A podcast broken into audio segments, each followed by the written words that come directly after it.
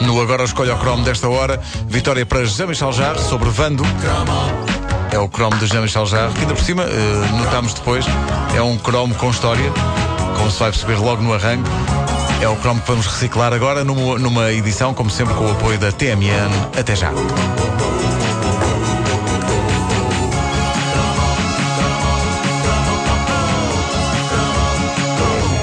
Assim chegamos ao cromo 500 eh, desta coleção. Um cromo 500 tem de ser celebrado de forma bombástica, numa explosão de luz e cor. Duas coisas ótimas que funcionam sempre em rádio, a luz e a cor.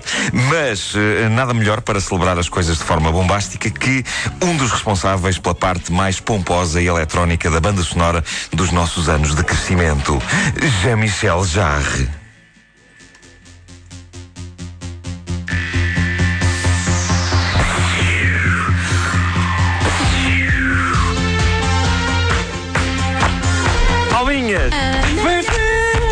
Gente sabe a letra desta. Jean-Michel Jarre, Mas isto é filho. música do Challenger, não é? É, ele dedicou ao Challenger e ao Papa João Paulo II eh, também. E era, e era tocado com raios laser.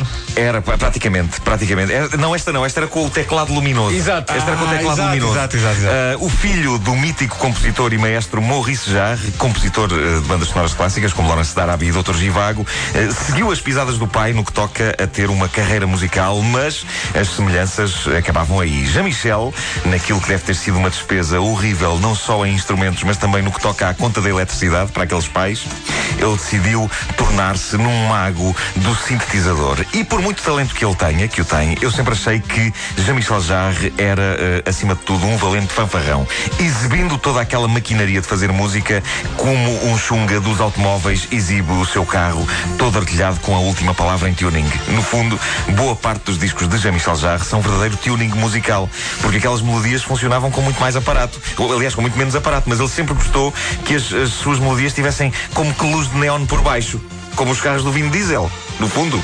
Mas pronto, eram os anos 80, os anos do sucesso, por isso quase toda a gente aceitava alguns números que hoje em dia são eh, comédia pura. Ora, põe aí o Magnetic Fields. Uh! Pessoal, isto dançava-se na discoteca, ok?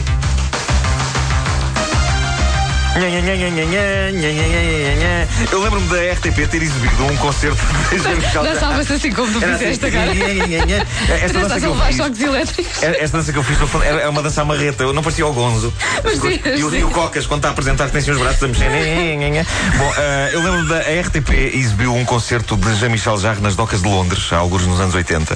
Eh, não sei se vocês viram isso, passou à noite uma vez eh, na RTP. Eu fiquei embasbacado com aquilo a vários níveis, porque o espetáculo visual era qualquer coisa de incrível, mas uma das coisas que ele usava era as fachadas dos prédios ali da zona como gigantescas telas de cinema. E uma das coisas que ele projetava lá eram olhos, olhos humanos gigantescos. E eu questionava-me, bolas. Se eu estivesse pacatamente na minha casa, no meu apartamento, e me entrasse um olhão daqueles passar lá dentro, eu primeiro apanhava um susto do catano e depois saía porta fora para aplicar um belo par de bananos no responsável por aquela fantochada. É claro que isso não era fácil. E basta ver qualquer videoclipe de Jean-Michel Jarre. Uma pessoa que lhe quisesse dar um par de bananos tinha de atravessar um mar tão grande de maquinaria, computadores, fios, teclados, que quando chegasse ao pé dele já estava demasiado cansado e desmotivado para lhe bater. Eh, no fundo, no fundo era- não sei se vocês virem alguns eh, espetáculos de Michel Jarre, aquilo parece bem uma loja tipo Vorta no Media Market. Dá quase vontade de perguntar: desculpa, torradeiras são onde? Michel, onde é que são as torradeiras?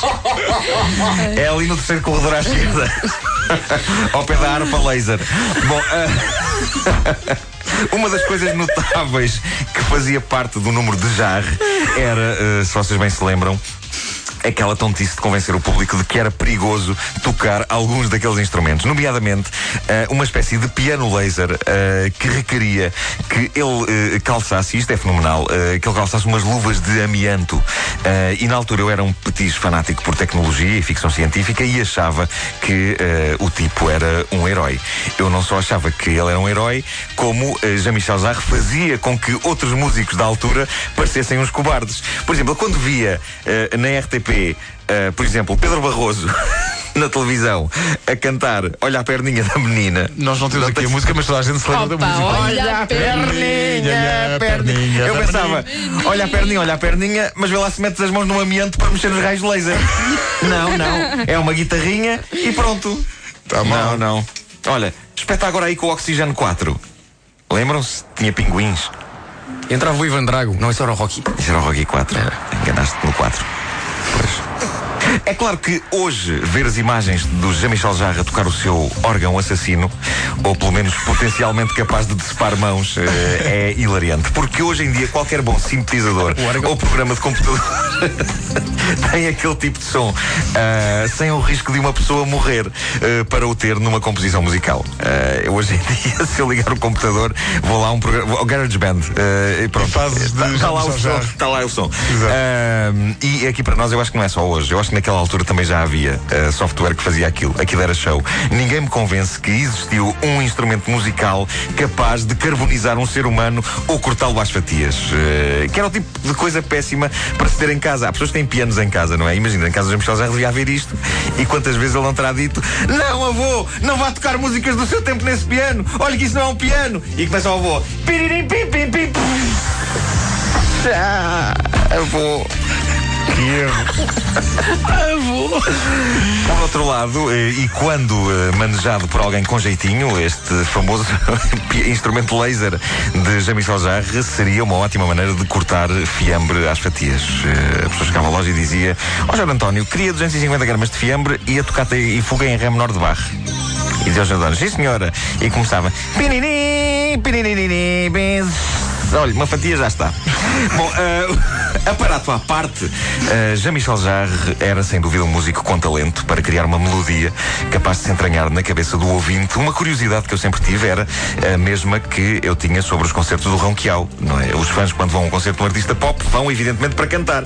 Eh, eu nunca fui a um concerto nem do Ronquial nem do Jean-Michel Jarre, por isso só posso imaginar que, não havendo letra, eh, aquilo consista numa multidão de pessoas a cantar Lai, larai, lai, lai Lai, larai, lai Lai, lai E ele chega, ele chega aos prestadores a seguir e diz: Eu hoje nem tive que cantar. Pois é. Uma memória radiofónica que eu tenho de Jean-Michel Jarre, para além da maneira como a, a música dele era usada nas rádios locais como acompanhamento dos programas sobre futebol. Sim, sim, Lembram-se, não é? Põe lá outra vez o Magnetic Fields. eh, Magnetic. Fields, vamos lá. Ah, porque. Uh, resumo da jornada. Até o microfone saltou. É, não é, é isto. tudo. E agora vamos aos resultados do Totobola. Riopel 1, FAF 3. Mas eu- eu- outra memória radiofónica que eu tenho tem a ver com um programa eh, extraordinário que eu uma vez apanhei numa rádio pirata, não me recordo qual. Um programa eh, especializado em música eletrónica e instrumental. Tudo valia naquela altura. E cujo apresentador falava muito, mas muito perto do microfone. Era assustador, eu nunca mais me esqueci. E era mais ou menos assim: Eh, Ribeiro, prepara-te para subir e descer a via. À boa maneira clássica. Vamos lá então. Já está no ar mais uma emissão de Sons. Sons. Sons, que é um programa de música eletrónica e instrumental. Hoje, hoje nos Sons com trabalhos eh, de José Michel Jarre e Evangelis.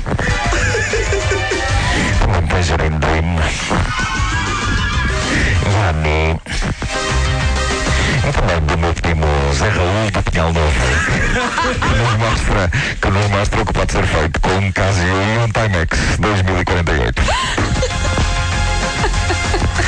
Sons, eh, sons. Até às eh, 22 horas.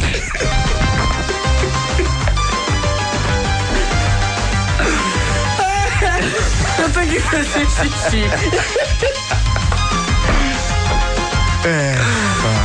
Mas isto, é, mas isto é tão verdade, havia tantos botões assim. Bom.